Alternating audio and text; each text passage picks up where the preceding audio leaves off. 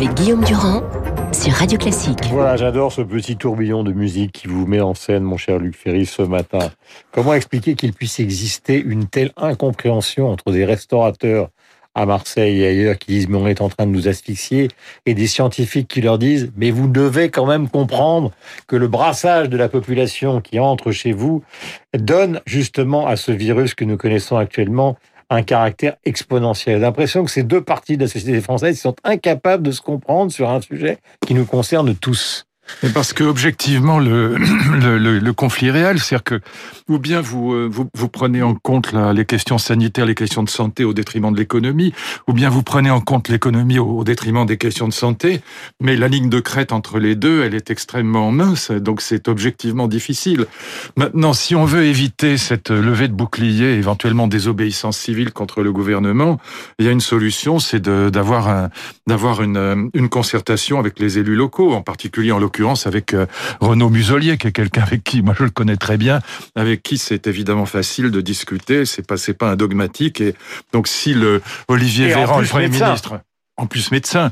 Donc si Olivier Véran et, et, le Premier ministre Jean Castex, qui prétend euh, respecter les territoires, avaient pris ne serait-ce que 48 heures pour discuter avec euh, Renaud Muselier, avec euh, éventuellement le maire de Marseille, enfin éventuellement non, Ah, ils aussi le maire de Marseille. ils ont- mais ils ont Non, c'est pas vrai, c'est un mensonge, c'est pas vrai. Ils ont discuté un mois avant.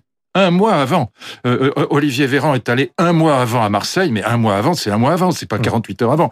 Donc c'est 48 heures ou 72 heures avant qu'il fallait discuter pour mettre en place euh, collectivement avec eux un certain nombre de mesures. Et au cas où ils les auraient pas acceptées, Olivier Véran pouvait dire écoutez, j'ai passé 70 heures à discuter pied à pied parce qu'on est dans une situation euh, qui sur le plan sanitaire est absolument intenable, il faut faire quelque chose. Ouais. J'ai essayé de les convaincre, j'ai pas réussi, bah je prends la décision. Mais dans ce cas-là, ça passait, si vous voulez. Tandis que là, euh, la méthode est tellement euh, euh, hostile au territoire, pour parler comme Jean Castex, que c'est incompréhensible. Donc il y avait vraiment une question de forme. Alors, sur le fond, après on peut discuter. Est-ce qu'il y aura des effets pervers? Est-ce que ça va pas entraîner des, des, des voilà des, des fêtes sauvages qui seront pires que, que, que ce qui se passe dans les cafés et les restaurants? Je n'en sais rien. Ça.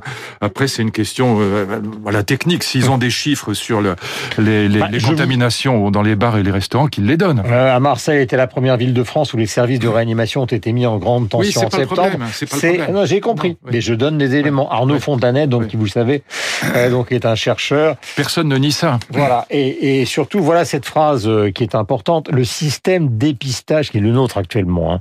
le système dépistage tracé dans les échos, traçage, isolement. Déjà très challengé au niveau actuel de 25 000 infections par jour, ne tiendra pas, dit Arnaud Fontanet, à 50 000. Non, mais pas, personne ne nie ça. C'est pas du tout le problème.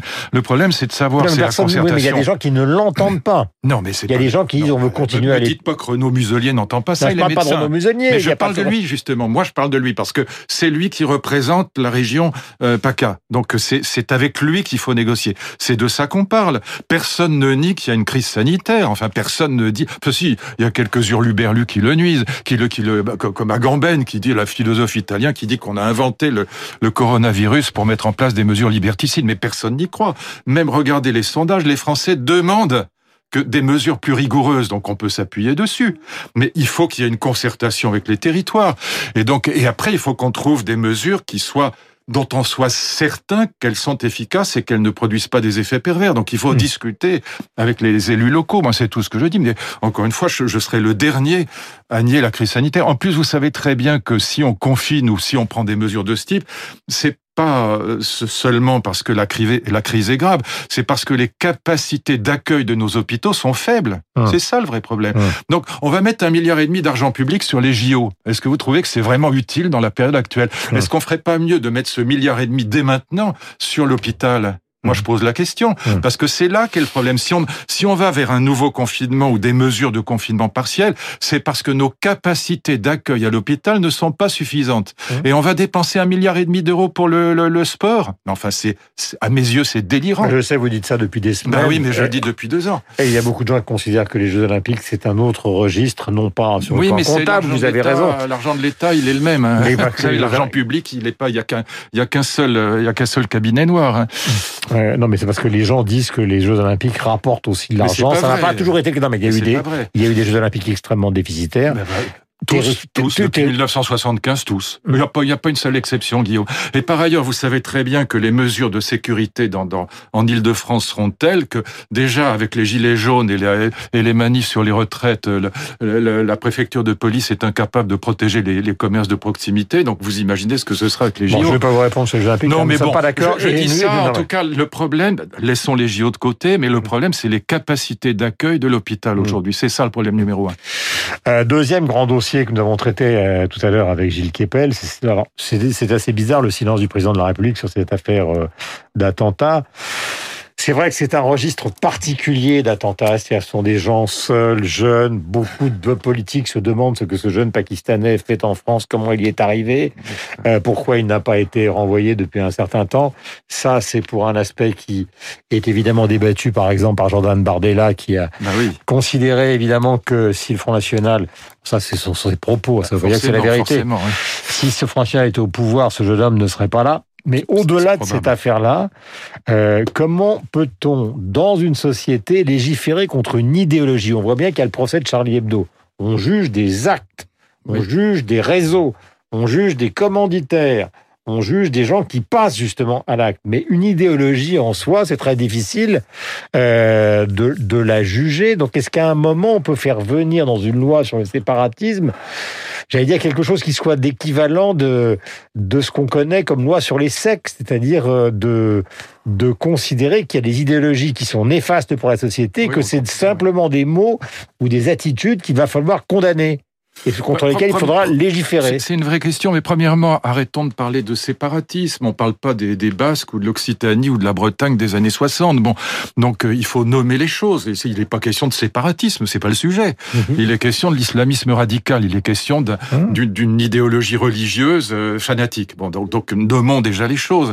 Parler de séparatisme, ça, ça veut rien dire. Bon, c'est une loi sur le séparatisme, ça ne veut rien dire. Bon, D'où le fait d'ailleurs que le texte soit repoussé, repoussé, repoussé, bah, repoussé parce que, alors, ils veulent pas stigmatiser l'islam, et ça, je le comprends. Moi, je, je, je comprends parfaitement qu'il y, y, a 99% de nos concitoyens musulmans sont des gens bien. C'est pas le sujet. Et donc, je comprends qu'il y ait un, une délicatesse à avoir.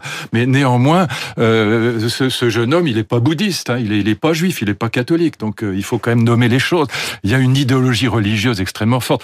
Maintenant, est-ce qu'est-ce qu'on peut faire? Ben, On peut fermer un certain nombre de, de lieux de, de, de, de, de, de haine. Donc, mm-hmm. on, on les connaît. On peut renvoyer. Moi, j'ai demandé qu'on envoie les fichiers S pour entre guillemets radicalisation. J'aime pas le mot non plus parce que radicalisation, on parle pas des brigades rouges ou de la bande à Bader. Donc, on, on parle à nouveau d'une radicalisation religieuse fanatique. Donc, euh, on en a en gros 3000 des fichiers S euh, étrangers en France. Je parle pas des Français ou des binationaux. Eux, on est obligé de les garder. Mais ceux qui sont étrangers, mais qu'est-ce qu'ils font chez nous? C'est quand même délirant qu'on garde ces gens-là. Donc, il y a, y a un certain nombre de choses à faire. Et puis, par exemple, vous posiez le problème de l'idéologie mais vous n'avez pas le droit d'afficher des convictions nazies en France, par exemple. C'est interdit. Hmm. Donc ça existe que des idéologies soient interdites. Donc on pourrait fonder un délit d'opinion contre l'islam radical. Bah, pour, en tout cas, ça, n'est pas euh, juridiquement, judiciairement, intellectuellement inimaginable. Je suis pas sûr que ce soit efficace, mais en tout cas, ça existe. Vous n'avez hmm. pas le droit de porter des croix, des croix gammées euh, sur votre veston et de et d'afficher des. Euh, regardez ce qui est arrivé à Soral. Bon, vous n'avez pas le droit d'afficher des, des, convictions de nazis hmm. aujourd'hui. C'est interdit en France. Bon, c'est pas le cas aux États-Unis, donc on peut discuter. Mais la vraie solution, Guillaume, euh, c'est pas à peine de tourner autour du pot. Il y en aura pas tant que l'immense majorité de la, des communautés musulmanes ne se mobiliseront pas contre le fanatisme religieux. Aux États-Unis, il y a eu pardon, il y a eu, il y a eu, mais je parle pas d'une ou deux personnes. Il y a eu un appel au feu au Pakistan, mais il y a eu des condamnations euh, en France. De euh, combien de personnes? Bah, d'un certain nombre d'imams. Voilà, bah oui, mais il faudrait que ce soit des centaines de milliers. Il faudrait qu'on ait une immense manifestation, comme on, en a eu aux États-Unis. Not in my name. Souvenez-vous, hmm. pas en notre nom. Euh, nous, nous sommes musulmans. Ne tuez pas des gens en notre nom, au nom de l'islam. Voilà. Et ça, ça, je pense que c'est la seule solution sur le plan idéologique sur lequel vous vous placez à juste titre. Hmm. C'est la vraie solution. Hmm. Mais tant qu'on n'aura pas cette réaction des musulmans contre l'islamisme fanatique, euh, contre le terrorisme islamiste, ce sera très difficile pour vous ou moi de dire euh, on va condamner une religion. Ça, c'est à peine jouable. Voilà. Et donc après, bon, en même temps, on n'est pas obligé non plus de mettre les choses au cœur du cœur de la vie médiatique. Euh, on peut, comme Madame Merkel, agir en silence et, et faire un certain nombre de choses qui sont qui sont pas forcément obligées d'être à la une de toute la presse euh, tous les jours. Dernière question, dernier point. Vous vouliez citer un livre de Laurent Alexandre. Il nous reste une minute. Ah oui, je recommande vraiment ce livre. C'est je vous laisse faire c'est un livre absolument passionnant. Ça s'appelle Jouissez jeunesse et c'est pas simplement une critique radicale de, de, des idéologies de la décroissance, de l'écologie de la décroissance. Il y, a, il y a à la fois des analyses scientifiques très très précises, par exemple sur le paludisme contre ce que dit Cyril Dion ou sur le ou sur le fog, le, le brouillard à Lyon, pardon à Londres, je veux dire. Mais surtout, il y a une thèse générale, c'est que si on va vers la décroissance et ce qu'on appelle les low tech, donc les technologies basses, ce sera la victoire de la Chine contre l'Occident. Donc c'est un livre, à mon avis, très important euh, très polémique évidemment, mais ça ne gâche rien. Mais c'est un livre sur le fond euh, très très argumenté sur le plan scientifique, mais aussi sur le plan géopolitique euh, extrêmement intéressant. Donc jouissez jeunesse de Laurent Alexandre, je le je le recommande chaleureusement. Alors ça va énerver les les écologistes radicaux, mais voilà, le radicalisme aujourd'hui c'est pas ma tasse de thé. Voilà, extraordinaire livre aussi du romancier italien Eri De Luca qui s'appelle Impossible, publié aux éditions Gallimard. C'est un livre dialogué. Je vous raconte brièvement l'histoire, mon cher Luc. Il s'agit de deux alpinistes qui sont dans les Dolomites. Ce sont des anciens euh, des mouvements d'extrême gauche d'il y a 40 ans. L'un a donné totalement un réseau et puis elle tombe dans le vide.